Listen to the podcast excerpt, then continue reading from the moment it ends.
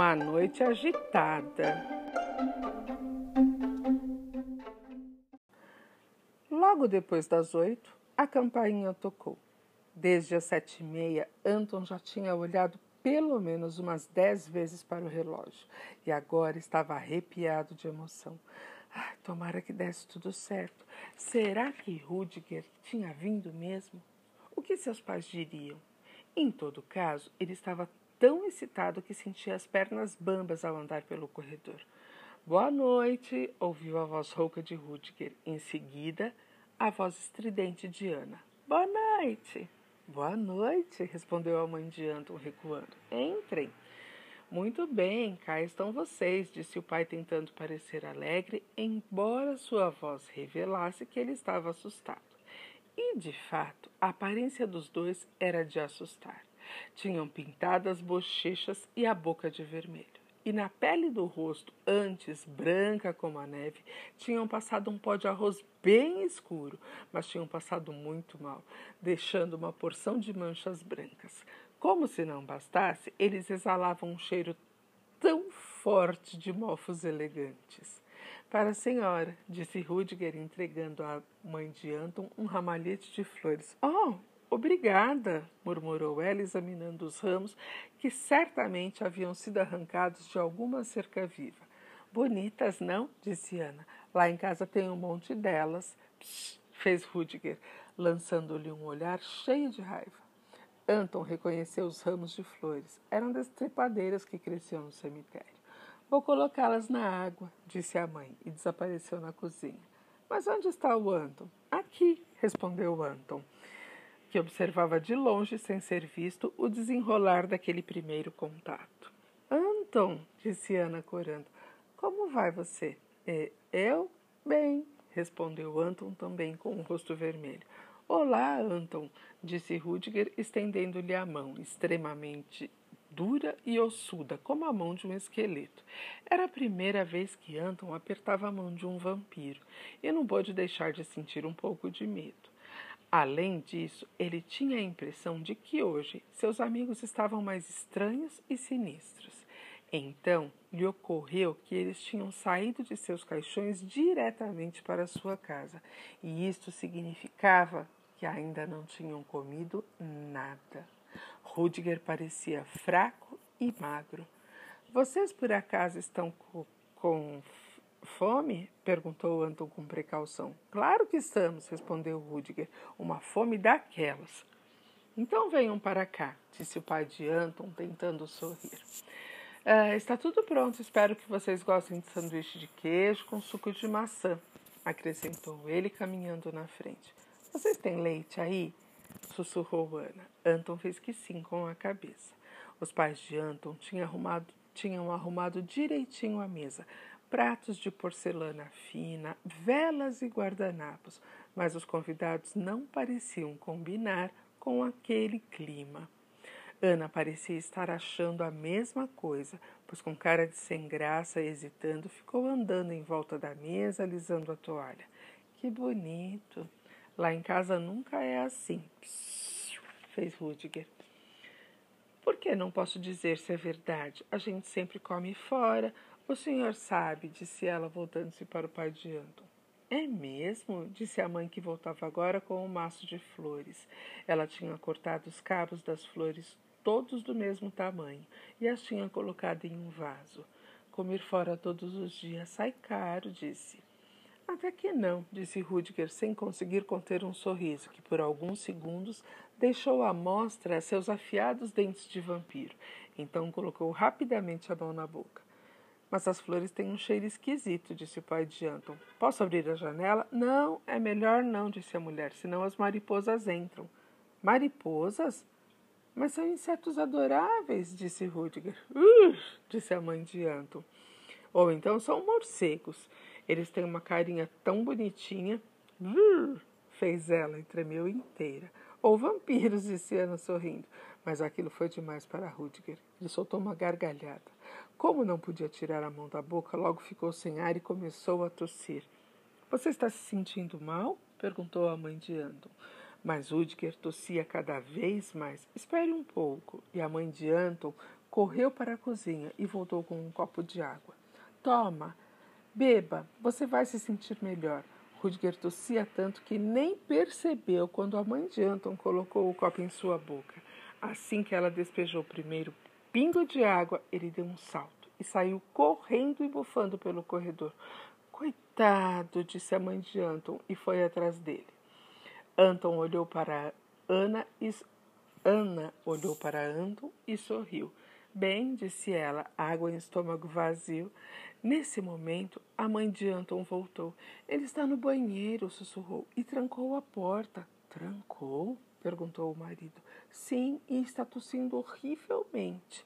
Tranquila, Ana disse. Ele só está com fome. Com fome? A mãe de Anton fez cara de quem não estava entendendo nada. Então ele não comeu nada? perguntou o Sr. Anton. E vocês também ainda não comeram nada? Tome, Ana. Estendeu o prato com os sanduíches de queijo e Ana pegou. Tímida. Colocou no prato. Vamos, coma, disse o Sr. Anton para animá-la. Eu. Eu não gosto de pãozinho. O quê? Está bem, então coma só o queijo. Ana sorriu aliviada.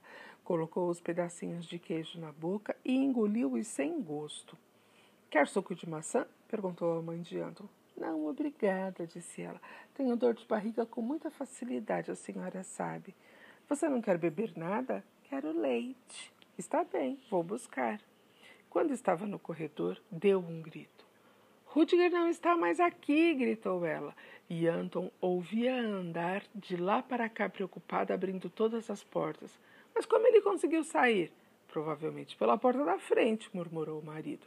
Mas nós os teríamos visto. Vai ver, quando ele saiu, a gente estava olhando para o outro lado.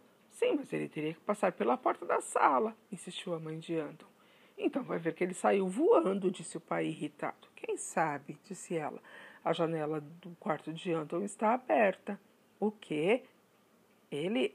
Anton não tinha aberto a janela, mas é claro que isso ele não poderia fazer. É, eu deixei a janela aberta, disse ele rapidamente. Está vendo? disse o pai. Se ele soubesse. Sua mãe quase sempre estava com a razão, mas desta vez, infelizmente, ela não ficaria sabendo disso. Então a gente não o viu mesmo, disse ela baixinho, sentando-se novamente. Ou será que seu irmão sabe voar? perguntou o Sr. Anton a Ana. Ele? Não, respondeu Ana. Está vendo, Helga? Você imagina cada uma. A mãe de Anton observava a Ana com uma atenção toda especial.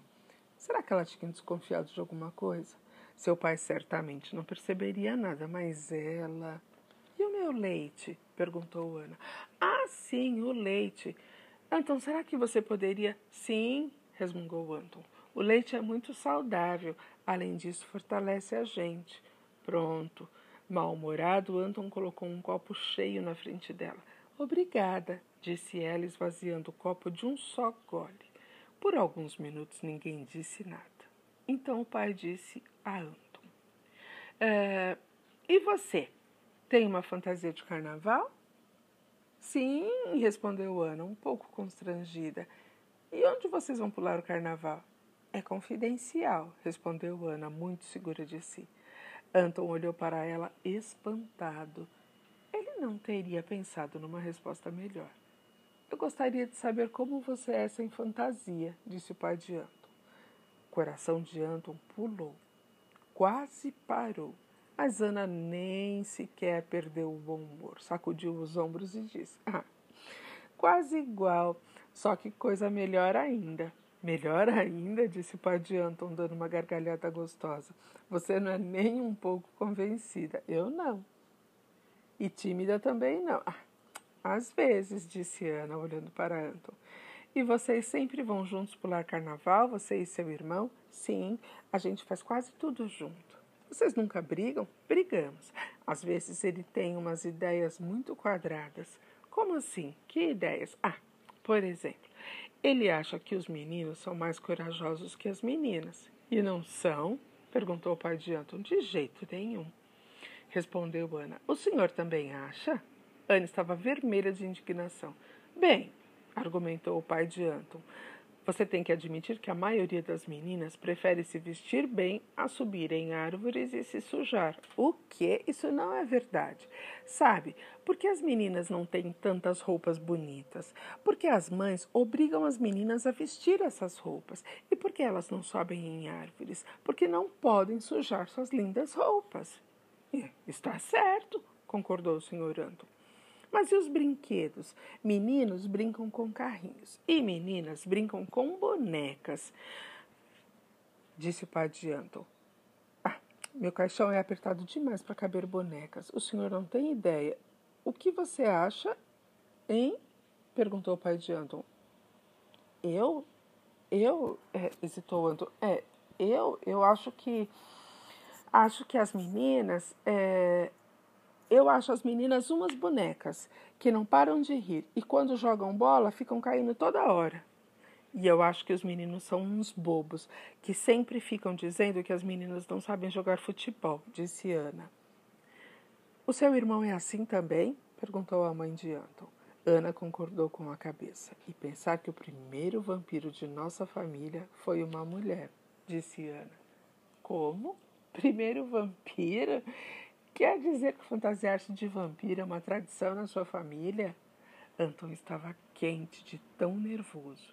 Agora ele tinha se traído pelas próprias palavras. Mas Ana não perdia o controle com facilidade. Eu não estou falando de carnaval, estou falando da minha avó. O nome dela, dela era Clotilde Hermínia Singlinde Carlota Sabina Vampira de Schlosterstein. Nossa, um nome bem imponente, disse o pai de Anton. Sim, só que é muito comprido, por isso é que é sempre abreviado. Família muito engraçada a sua, disse o pai de Anton rindo. O senhor acha? Ana parecia ofendida. Quem se mete conosco não acha graça nenhuma. Não? E por que não? Prefiro não dizer. Além do mais, eu preciso ir embora. Já? perguntou o Sr. Anton. Sim, respondeu Ana, levantou-se e desamassou a capa. Mas você vai voltar outras vezes, não vai? Se você não vier, Anton vai ficar inconsolável. É mesmo? perguntou Ana, olhando para Anton com ternura. Bom, se é assim.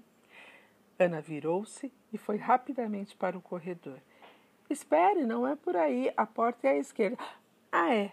Ana parecia confusa. Por força do hábito, ela já estava indo para a janela do quarto de Anton, mas então foi direitinho para a porta, despediu-se e tomou o elevador.